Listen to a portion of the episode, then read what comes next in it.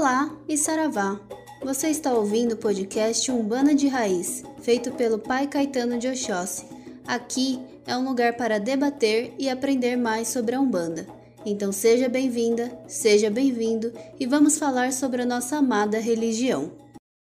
Olá, um saravá muito fraterno a todos e a todas. Sou o Pai Caetano de Oxóssi e hoje vamos falar sobre mediunidade. Toda vez que nós nos deparamos com religiões espiritualistas, o espiritismo, o umbanda, os candomblés, nós falamos dos transes, né, das incorporações, das atividades mediúnicas. E esta é uma questão que assola quase todo mundo que inicia ou até os mais adiantados no termo umbanda, na nossa religião sagrada. E a pergunta é: o que é mediunidade? Se nós pudéssemos definir a palavra mediunidade, e buscarmos a origem dela, e a origem dela é muito recente, né? quem inventou a palavra médium, quem trouxe a palavra mediunidade para a nossa existência terrena neste momento, foi um médium, é, um pesquisador da, do século XIX, no final do século XIX, na cidade de Paris e arredores, na França. Ele era Allan Kardec. Allan Kardec quando ele recebe notícias de alguns eventos, entre aspas, sobrenaturais, ele começa a se perguntar que história é essa de mesa girante, mesa que roda, papel que sai uma letra que é de algum espírito, ou seja, de alguém que já morreu e que não mais habita um corpo humano. E aí ele, nos estudos dele, na pesquisa, ele cria o termo mediunidade. E a mediunidade para ele é o intercâmbio, ou seja, o meio do caminho. Então, o medianeiro, aquele que faz a ponte entre o mundo espiritual e o mundo encarnado, é aquele que traz a vontade, a palavra do Espírito para a terra material. Então, nós seríamos os médiums, aqueles que fazem esta ponte, essa ligação entre o mundo dos espíritos e o mundo da matéria. Obviamente, não foi ele, Allan Kardec, que inventou a mediunidade ou descobriu a mediunidade. Existem relatos de atividades mediúnicas, ou seja, de transes rituais, transes ritualísticos, melhor dizendo, desde os tempos imemoriais. Então existem relatos antes da qualquer escrita moderna dos sumérios e de qualquer outro dos povos. Era comum em quase todas as religiões do mundo inteiro eventos que hoje nós chamaríamos de eventos sobrenaturais ou de eventos mediúnicos. Mesmo religiões que hoje não adotam esta palavra e não aceitariam de forma direta a atividade mediúnica, elas fazem uso dela. Vou dar um exemplo: a Igreja Católica. Né? A aparição de um santo, ou de Nossa Senhora, ou mesmo de Jesus Cristo, para nós espiritualistas, é encontrada uma explicação na atividade mediúnica. Imagine as três crianças de Fátima ao se depararem com o espírito iluminado de Maria e ela começa a dar revelações a eles. Ela não só se faz visível aos olhos, como há um olfato característico, eles sentem um olor, ou seja, um cheiro gostoso na presença dela, e ela fala com eles para que eles levem a mensagem dela para o bispo, enfim, para a própria igreja. Isso aconteceu no México, né, onde hoje é a cidade do México, quando Nossa Senhora de Guadalupe se apresenta a um, a um mexicano, que ele tinha herança indígena, é, e aí cria-se Nossa Senhora de Guadalupe. No Brasil existem vários relatos de aparições de santos, aparições de Nossa Senhora, né, a própria história da, dos milagres, eles têm a ver com a atividade mediúnica. Se nós formos para qualquer outra religião, nós vamos encontrar a manifestação do divino nos encarnados. Pode ser a manifestação do Espírito Santo, por exemplo, como nos Pentecostes, ou como nós enxergamos hoje nas religiões evangélicas, protestantes, pentecostais e neopentecostais.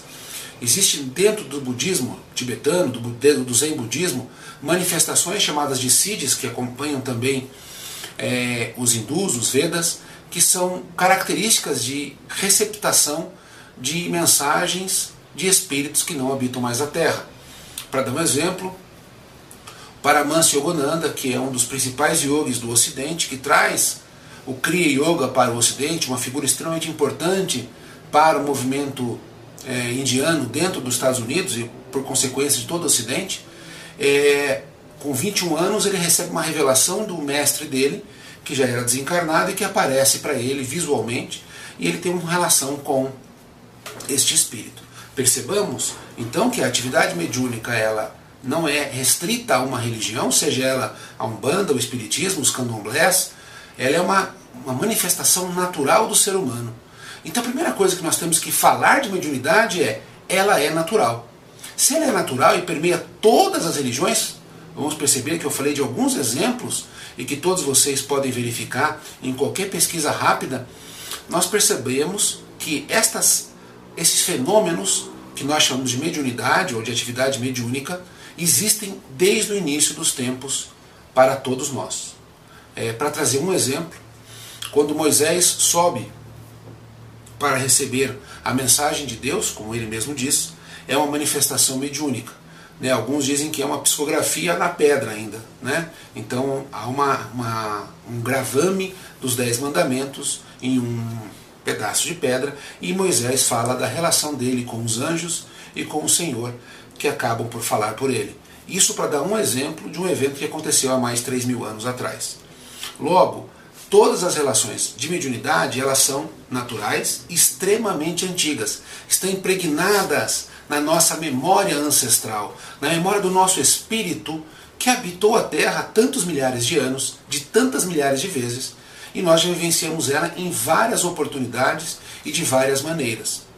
Para que a gente não fique apenas nos conhecidos, nós não podemos esquecer que os candomblés é, são herdeiros né, de atividades dos cultos de nação do reino de Urubá ou dos reinos dos banto-falantes, como Angola, como Congo, como Zulus e outros. Então, a manifestação do orixá, por exemplo, acontece há milhares de anos. A revelação pelo oráculo, que né, o jogo do Ponifá, quando Orumilá permite que se veja através dos búzios ou de outras sementes, é uma manifestação de mediunidade. E isso acontece há milhares e milhares de anos. E todos nós, indistintamente, já nos deparamos com a mediunidade em um determinado momento de nossas vidas pretéritas. E isso, para começar a falar de mediunidade, natural e antiga. Quem é médium? O que é ser médium? A ponte entre dois mundos. Ótimo. Todos somos médiums? Allan Kardec diz que todos somos médios. E na Umbanda, Pai Caetano? Todos são médios? Na minha visão, não. E eu vou explicar por quê. Eu trabalho com a ideia, na nossa casa, é, de que mediunidade é um ato de interpretação dos sinais do mundo astral, do mundo espiritual. Então, todos nós somos influenciados pelo mundo astral? Eu não tenho dúvida. Todos nós, seres humanos encarnados, todos nós, seres da Terra, a natureza, a terra, o fogo, a água, o ar, ou seja, não existe essa diferença entre o mundo espiritual e o mundo material. A todo o tempo, Deus faz a intervenção, não diretamente, porque ele já é o manifesto, mas por meio de Exus, por exemplo, né, pela força divina do Exu, Exu age na matéria desde o início do tempo e até o fim dos tempos. Ele haverá de mexer. Então, todos nós, no sentido de estarmos influenciados pelas forças espirituais, sem dúvida. Mas quando nós falamos médium, a pessoa quer saber se ela vai trabalhar né, se ela vai receber um espírito, se ela vai enxergar um espírito. E aí eu digo que nem todos são. Por quê? Porque daí para nós, nós chamamos de mediunidade de trabalho. Mediunidade de trabalho são aquelas, aquelas pessoas que vão exercer a sua mediunidade para traduzir a vontade dos espíritos. Por exemplo, o exemplo que nós trouxemos é, dos meninos de Fátima. Então você vai enxergar um preto velho, por exemplo, e o preto velho vai conversar com você. Vai falar, olha filho, avisa ao fulano que está acontecendo isso, isso, aquilo, eu preciso que ele tome essas coisas. Olha filho, você está precisando melhorar a sua moralidade, você anda muito disperso com as suas orações, com a sua vigília. Então isso houve uma comunicação, ele conseguiu entender esta comunicação, mesmo que haja dúvida, que é natural, mas ele consegue interpretar e consegue dar a ela vazão ela, ele pode dizer isso para uma outra pessoa ou para si mesmo. Então nós conheçamos a mediunidade como mediunidade de trabalho, aqueles médios que vão ter a capacidade de escutar, entender, intuir, ver, ouvir o mundo espiritual e dele dar vazão inteligível para o seu próximo ou para si mesmo. E aí nós entendemos que nem todas as pessoas são médios de trabalho. Nem todas as pessoas são médios. E isso também tem um outro significado. Nem todas as pessoas são médiums de Umbanda. A pessoa pode ser um médium de uma religião, outra, de um espiritismo, ela pode ser um médium de uma religião oriental, ela pode ser médium de uma religião mais universalista, que não tem denominação, mas ela vai ser médium de Umbanda se estiver dentro de todo o ori dela, de toda a coroa dela, uma pré-determinação dos guias do astral, das correntes dos povos de Aruanda, que vão falar: este filho precisa se desenvolver, ou ele deve se desenvolver na Umbanda, para trabalhar a mediunidade.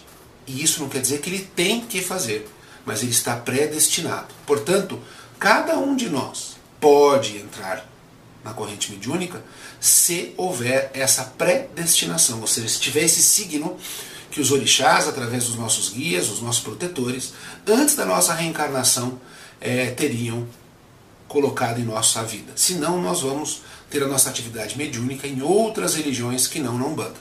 Somos médios, todos nós. Recebemos a interferência do plano espiritual, porque Deus faz com que nossas vidas sejam o tempo inteiro cercadas de oportunidades para regressarmos aos nossos irmãos mais antigos e deles resgatarmos as nossas dívidas, ou resgatarmos eles, ou eles nos resgatarem, e sempre teremos a companhia de bons espíritos a nos zelar, a nos abençoar e a nos instigar ao autoconhecimento e à nossa elevação moral e espiritual. Nós vamos dar continuidade falando sobre tipos de mediunidade. Muitas pessoas chegam aos terreiros com a dúvida de que alguns médiums, como os clarividentes, os clareaudientes, não podem trabalhar na Umbanda, pois a Umbanda só trabalha com médiums de incorporação. E essa é uma dúvida tão comum e muito mais comum do que, se, do que, se, do que parece. Por quê? Dentro do movimento espírita, e aí da religião espiritismo, que é aquela religião que foi codificada pelo médium Allan Kardec no final do século XIX, na França e que hoje é espalhada no mundo inteiro, sendo o Brasil a principal pátria do Espiritismo, ele tem um livro chamado Livro dos Médiuns. Esse livro dos médiuns, ele cria através da análise, ou seja, ele pega a mediunidade e divide ela em partes, explicando cada forma de comunicação dos espíritos para o mundo dos encarnados, ou o mundo espiritual para o mundo dos o mundo material. Essa divisão, ela não é uma categoria de médiums. Ou seja, este médium é clarividente, este médium é psicógrafo, porque ela seria injusta e equivocada. Allan Kardec traz no livro dos médiuns uma forma de estudar o fenômeno mediúnico, ou seja, estudar a forma como a mediunidade acontece nos seres humanos. E esta forma, ele diz assim, por exemplo, alguém pode enxergar um espírito ou um vulto espiritual ou uma energia espiritual com a, o seu, a sua mente espiritual. Então ele chamava isso de vidência ou clarevidência. Aqueles médiums que escutam, não que escutam lá dentro da cabeça, aqueles que escutam efeitos sonoros de um espírito, parece que sou eu que estou falando com você, eles são conhecidos como clareaudientes, a mediunidade da clareaudiência. Um médium que vai pegar uma caneta uma máquina de escrever, um computador, e vai escrever o que o espírito está ditando, nós chamamos de psicografia ou psicógrafos. Percebamos nós que não é obrigatório que este ou aquele médium tenham só e exclusivamente uma forma da apresentação da mediunidade. Isto é um equívoco. A mediunidade é um evento, uma lacuna, uma abertura que Deus outorga a alguns encarnados para trazerem mensagens espirituais para o mundo dos encarnados. Então, voltando para aquele vídeo, nós vamos lembrar que todos são, de alguma forma, atingidos pelo mundo espiritual, influenciados pelo mundo espiritual, mas nós, na Umbanda, dizemos médiums aqueles que são mediunidades de trabalho, ou seja, que conseguem dar inteligência às manifestações espirituais que ele percebe. Então, esses médiums, eles vão receber de alguma forma essa mensagem e vão trazer no papel, na voz, num passe, numa intuição, a informação do espírito. E isso acontece de múltiplas maneiras. Às vezes, um médium, num determinado momento da sua evolução espiritual, do seu momento kármico, ele só sente energia. Então tem muitos médios que falam que não veem e não escutam nada, mas eles sabem que uma entidade está próxima. Sentem a energia Poxa, uma energia muito boa está se aproximando. Nossa, aquela pessoa está sofrendo bastante. Sinto nela uma energia bastante carregada. Vejo que tem muitas coisas que estão demandando contra aquela pessoa. Então, essa sensibilidade é um processo mediúnico. Algumas pessoas começam sentindo, depois eles podem enxergar. Vejo, nossa, estou sentindo alguma coisa ruim e ao mesmo tempo enxergam um espírito, um vulto, uma energia que está atrás da pessoa e conseguem comprovar a sua, a sua sensibilidade. Ou seja, eles começaram como sensitivos e enxergaram. Outras vezes não enxergam, não sentem nada e só enxergam. Outras vezes esse mesmo médium ele vai escutar. Olha, aquela pessoa está passando mal. Olha, aquela pessoa está precisando dessa informação. É o clare audiência. Outras vezes esse mesmo médium ele vai ver, ouvir e sentir. E ainda por cima a entidade vai falar assim, ó, pega uma caneta que eu quero que você escreva. E aí ele começa a escrever. Então ele naquele mesmo momento, aquele mesmo médium, ele foi vidente, sensitivo ou intuitivo, claro e audiente, claro e auditivo e psicógrafo. Percebam que ele, naquele mesma pessoa, naquele mesmo momento, ele desenvolveu quatro é, eventos. Muitos médios estão incorporados, então mediunidade de incorporação. Incorporados, eles às vezes sentem cheiro, uma outra forma de mediunidade. Outros escutam entidades, as entidades dos outros ou a entidade que está com o médium que está sendo assistido. Claro, audiência. E aí nós vamos continuar falando para explicar que não existe uma mediunidade de um tipo. Existem médiums. E médiums são todos aqueles que vão dar inteligência ao processo mediúnico. Pai Caetano, mas eu incorporo na Umbanda faz seis anos, faz cinco anos, faz três anos, e eu nunca senti cheiro, eu nunca ouvi, eu nunca vi. Tá normal? Sim, é absolutamente normal. Quer dizer que vai ser sempre assim? Não. Não quer dizer que você vai ser sempre assim. Porque a mediunidade é ondulatória. E ela vai acontecer na nossa vida conforme a necessidade dos outros em relação a nós e conforme a nossa necessidade do ponto de vista da nossa relação kármica com a nossa vida religiosa e mediúnica. Então, em muitos momentos da minha vida, eu tinha certeza que eu jamais é, enxergaria um espírito, por exemplo. Então, por anos a fio, talvez décadas, eu nunca enxerguei um espírito. Então eu sentia, poderia descrevê-lo pela minha sensibilidade, então eu enxergava, não, nem na minha mente. Mas sensitivamente eu sabia que ele, por exemplo, estava de capuz, ele estava com a camiseta branca. Eu podia saber isso sem enxergá-lo. Em alguns momentos da minha vida posterior, eu fui capaz de descrever aquele espírito com absoluta fidedignidade. Em outros momentos eu escutava. Escutei, cuidado, cuidado, e era uma voz de fora. Eu olhei para o lado e então, é, por exemplo, foi evitado um acidente. A maioria do processo mediúnico atrelado a mim, por exemplo, se formam na minha mente, ou seja, por intuição e sensibilidade. Então, eu posso descrever o pai Caetano como médium clareaudiente? Não. Como clareauditivo? Não. Como médium de incorporação? Não. Como médio sensitivo? Não. Nós temos aqui, por exemplo, a capa do livro, que foi psicografada e, portanto, foi descrita e escrita pelos espíritos, coordenada pelo pai Tobias, mas estão vários espíritos, o Marabô, o seu Zé, acabou com Ventania, acabou com Mata Virgem, que escreveram o livro. Então eles usaram a mediunidade. Como? Escrevendo, e literalmente foi psicografia. Porque não foi um ditado em que eu ouvi. Eles pegaram e o fluxo energético aconteceu e, a, e a, os textos saíram.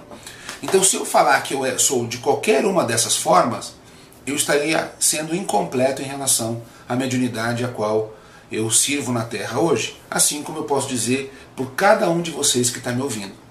Mesmo que neste momento você só consiga perceber uma das descrições de Allan Kardec na divisão dos tipos mediúnicos, eu posso lhe assegurar que em vários momentos da sua vida mediúnica você vai passar por múltiplas experiências. Sempre vai acontecer? Não. Nós sim temos tendências a termos uma mediunidade mais aflorada para aquele tipo de mediunidade. Então, por exemplo, voltando ao meu exemplo, meu caso, eu tenho muito poucos momentos da minha vida em que eu vejo com perfeição. Então, eu não tenho uma tendência na mediunidade aflorada para a clarividência. Mas isso não quer dizer que não possa acontecer em determinados momentos. Isso gera em muitos em muitas pessoas ansiedade. Ah, eu quero ver, ah, eu quero escutar, ah, eu quero sentir cheiro, ah, eu quero sentir o toque e assim por diante. E essa ansiedade ela atrapalha, porque é como se eu pudesse escolher como Deus quer que eu sirva a Ele. Então, no fim das contas, e o mais importante é eu chego no congá e falo: Deus, como eu posso lhe servir hoje? Pai, usa de mim e faça de mim instrumentos de Sua paz, do Seu amor, da Sua luz, para que o meu espírito, meu corpo, meu corpo astral e minha mente estejam a serviço do Senhor. Quando eu faço isso, eu não quero saber se eu vou escutar, se eu vou ver, se eu vou incorporar, se eu vou cantar, se eu vou bater palma, se eu vou sustentar, se eu vou fazer um transporte. O que me importa é a quem eu vou servir. E isto é a compreensão da mediunidade. E aí aí e nesse momento em que minha vida aconteceram várias mudanças no processo mediúnico. Então existem tipos de médiums? Não. Existem tipos de mediunidade para estudarmos, mas mediunidade é uma coisa só. Os médiums de Umbanda são inconscientes? Vou repetir, inconscientes. Ou seja, eles incorporam e depois não lembram de mais nada, desincorporam e falam assim: nossa, o que aconteceu? Quanto tempo passou? Existe esse tipo de mediunidade? Por incrível que pareça, no século XXI ainda é um tabu. Bom, para falarmos disso, nós temos que falar que existe uma divisão também trazida pelo médium Allan Kardec da religião espírita, que é uma religião que ajuda a formar a Umbanda, mas não é Umbanda, e nem queremos ser, nem queremos competir com, a, com o Espiritismo, cada um existe por uma razão divina, e quem somos nós para dizer qual é a melhor e qual é a pior? O que eu posso dizer é que, para mim, Pai Caetano de Oxóssi, a Umbanda é a minha religião, é o caminho que eu escolhi para encontrar Deus. Mas este médium de profunda claridade mental, clareza mental, ele diz o seguinte, que a gente poderia dividir a mediunidade em consciente, semiconsciente e inconsciente. Ele dizia que os médiums conscientes são aqueles médiums que durante todo o trânsito, toda a manifestação mediúnica, possuem consciência do que estão fazendo. Então, por exemplo, numa incorporação. Então, uma entidade, por exemplo, um Exu incorporou em mim, eu sei que ele está incorporado, sinto a vibração dele, a energia dele, minha mão mexe, minha boca mexe, por vontade do Espírito, mas eu tenho consciência plena e total sobre os eventos. Ter consciência não significa ter absolutamente o controle de tudo. É como se o médico falasse assim: ah, eu tenho o controle, eu posso de repente parar. Isso é muito comum quando existem entidades girantes que estão girando e o médium fala assim: não, não quero mais girar, eu quero parar. Ele para o corpo, porque ele tem o controle sobre o seu corpo. E a hora que ele para, ele começa a sentir um enjoo profundo, porque a energia continua em espiral ou em gira. E aí ele fica passando mal, ele volta a incorporar, ou seja, volta a girar, e aí ele volta a se equilibrar, porque o espírito e aquela energia que o espírito trazia ainda não tinham finalizado o processo com ele ou com ela. A consciência, então, é eu estou falando com vocês, se eu tivesse incorporado, e estaria tendo consciência de tudo o que está sendo falado, de tudo o que está acontecendo. E eu poderia falar, é, eu poderia controlar meu dedo, ele não precisava bater aqui. Eu poderia controlá-lo, mas eu não controlo porque eu sei que é um espírito que está usando a minha mão. A semiconsciência seria um evento em que em alguns momentos eu tenho consciência plena do evento que eu estou vendo, assistindo e fazendo, e em alguns momentos eu tenho lapsos de perda de memória. Então, por exemplo, você ficou incorporado por uma hora e meia, duas horas, atendeu 10 pessoas, e nesse atendimento, né, que são passes, aconselhamentos, duas ou três eventos você não tem recorda de absolutamente nada, nem que aquela pessoa esteve na sua frente.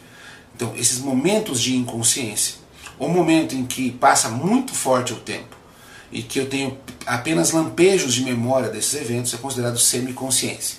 Mas ainda assim eu tenho poderes para impedir e parar o evento mediúnico a qualquer momento, porque apesar da semiconsciência, eu estou ainda no comando do evento mediúnico. E por fim, a inconsciência seria aquele momento em que de repente eu vou incorporar e eu vou para algum lugar, eu durmo, desmaio, estou num sono profundo e quando desincorporo, eu acordo e falo: opa, onde estou? O que estou fazendo? O que, que aconteceu? Há muitos anos atrás, talvez no início da Umbanda, nas primeiras décadas da Umbanda, assim como nas primeiras décadas do Espiritismo, ou vamos dizer, né, nos transes mediúnicos ancestrais, dos nossos ameríndios, né, os indígenas brasileiros, dos nossos irmãos e nossos pais e mães, nossos ancestrais africanos, da África Negra, Yorubá, Angola, Congo, Zulus, enfim, a mediunidade inconsciente, ela era quase uma regra, porque os homens e as mulheres estavam em tal processo de ilusão com a matéria que era necessário retirar o poder mental dele para que uma entidade, uma força divina, pudesse trazer na Terra novos eventos. No Brasil, é, a mediunidade inconsciente ela ficou muito famosa em alguns médiums que incorporavam é, espíritos de médicos, por exemplo, e que faziam cirurgias espirituais, mas com o uso de faca, de bisturi, de tesoura, né, que é o caso, por exemplo, do Dr. Fritz. O Zé Arigó, do estado de São Paulo, ele utilizava bisturi, tirava tumores com a mão, enfim, né, cenas que muitos de vocês conhecem ou já ouviram falar. Esta mediunidade, é, e eu conheci alguns deles que faziam isso, dificilmente o médium consegue estar consciente ou mesmo semiconsciente. Então, em muitos casos desse, há a inconsciência. É, Chico Xavier, na década de 60, ele teve uma, uma entrevista em que ele disse que os inconscientes seriam cerca de 1% ou 0,3%, agora não me recordo com exatidão, de todos os médiums que trabalhavam na seara espírita. Então percebamos nós que mesmo lá 50 anos atrás, há 60 anos atrás, já era uma ínfima minoria os médiums que eram inconscientes. Por que nós temos este apreço pela inconsciência? Ah, você é inconsciente? Você lembra de alguma coisa? Não, não, eu não lembro de nada. Como se isso fosse validar aquela experiência. Eu, quando escuto o médium falar isso para mim, e eu fico pensando, tá, então ele vai incorporar, desincorporar, incorporar, desincorporar. Passa 30 anos, ele vai ser exatamente a mesma pessoa, exatamente o mesmo ser humano, exatamente com o mesmo conhecimento. Porque ele não viu o preto velho dando consulta. Ele não sentiu o caboclo determinando movimentos, banhos, axés. Ele não sabe como um Exu trabalha, porque ele não tem lembra de nada. Bom, se ele não lembra de nada, ele não sabe sequer que espírito esteve ocupando o corpo dele. E quem nos garante que aquele espírito era um preto velho? Era um caboclo? Era um Exu? Era uma pombagira? Quem nos garante que daquele determinado momento não foi um impostor, um quiumba? O que nos garante na mediunidade consciente e inconsciente é a clareza do caráter daquele médium. Então perceba que, se eu cuido da minha moralidade, entendo que a Umbanda me desperta para a iluminação do meu eu e para auxílio de todas as criaturas da Terra a encontrarem o caminho da luz. Eu luto contra a minha vaidade, contra o meu orgulho, eu luto contra o meu egoísmo todos os dias. E quero que isso aconteça. Falo e tento fazer. Se eu for inconsciente, como eu vou aprender com os pretos velhos a humildade? Como eu vou aprender o que é ser determinado, perseverante, sem ser arrogante com os caboclos? Como eu vou entender a paz, mesmo estando em luta com os Exus e Pombagiras? Então são momentos que são muito caros para o nosso espírito, para que nós simplesmente falamos, ah, não vale a pena é, ser consciente ou semiconsciente. Eu queria ser inconsciente. E isso é uma situação que, graças a Deus, e nada é por acaso, no divino, que tem se extinguido no nosso mundo. A mediunidade consciente é a regra, eu diria hoje, não posso né, dar por proporção ou estatística, porque a gente não tem como falar. Mas eu garanto, né, pelas experiências espirituais de visitar vários terreiros no Brasil afora, que aí temos mais de 60%, 70% de médiums conscientes. Nós temos uma parcela de 10, 20, 30% de médiums semiconscientes. E uma outra parcela de médiums muito pequena, e eu vou dizer para vocês que desde 1986, dentro da Seara Umbandista, eu não encontrei nenhum médium inconsciente, de verdade. Conheci vários médicos que se falavam inconscientes e a vida me ensinou alguns truques e no, nesses truques a gente acaba descobrindo que eles estavam mentindo, que é uma infelicidade, né, porque não tem motivo nenhum para mentir. E, mas eu conheci alguns médios inconscientes de verdade, é, em outros movimentos religiosos, é, me deparei com eles e percebi a diferença, e é por isso que hoje é mais fácil até para mim, enquanto sacerdote de Umbanda, perceber quando existe inconsciente e quando não existe consciência. Não é necessária inconsciência, Pai Caetano? Não é. E eu digo assim, tenho conversado com muitos irmãos do candomblé, do candomblé de Queto, com pouquíssimos irmãos do candomblé de Angola sobre esse assunto que eu vou dizer agora. Mas mesmo nos transes é, ritualísticos dos orixás no candomblé, muitos já estão abertamente aceitando a consciência. Estive agora com o Norberto Peixoto no Rio Grande do Sul, em Porto Alegre, falávamos deste tema e ele também me atestou, tanto da experiência pessoal quanto da conversa que ele teve com os sacerdotes e sacerdotisas do Batuque, das nações Cambinda, Oió, do Rio Grande, e eles também têm relatado a questão da consciência mediúnica. Isso é um sinal dos tempos. É uma confiança que a espiritualidade tem depositado em nós, em você, médiums de Umbanda, médiums da espiritualidade, de qualquer religião, para continuarmos o trabalho dos nossos ancestrais. Então, consciente, inconsciente e semiconsciente. Tem diferença na, no fringir dos ovos? Não. Eu prefiro a consciência e a semiconsciência, porque o médium acaba crescendo com essa energia. Espero que tenha esclarecido. Se não, por favor, façam perguntas que a gente tenta, da melhor forma possível, esclarecer diante da nossa pequena é, capacidade de falar e de conhecer sobre alguns temas. Muito axé, muita luz, que nós tenhamos mais do que sermos conscientes, inconscientes ou semiconscientes, consciência de que se nós não buscarmos mudar nosso eu, nós não encontraremos o caminho de Deus e nem dos orixás. Axé, Saravá, muita luz e até a próxima oportunidade. Esse foi o podcast Umbanda de Raiz. Comentários, sugestões, críticas, nos mande uma mensagem e aproveite para seguir nossas redes sociais que estão na descrição. Axé!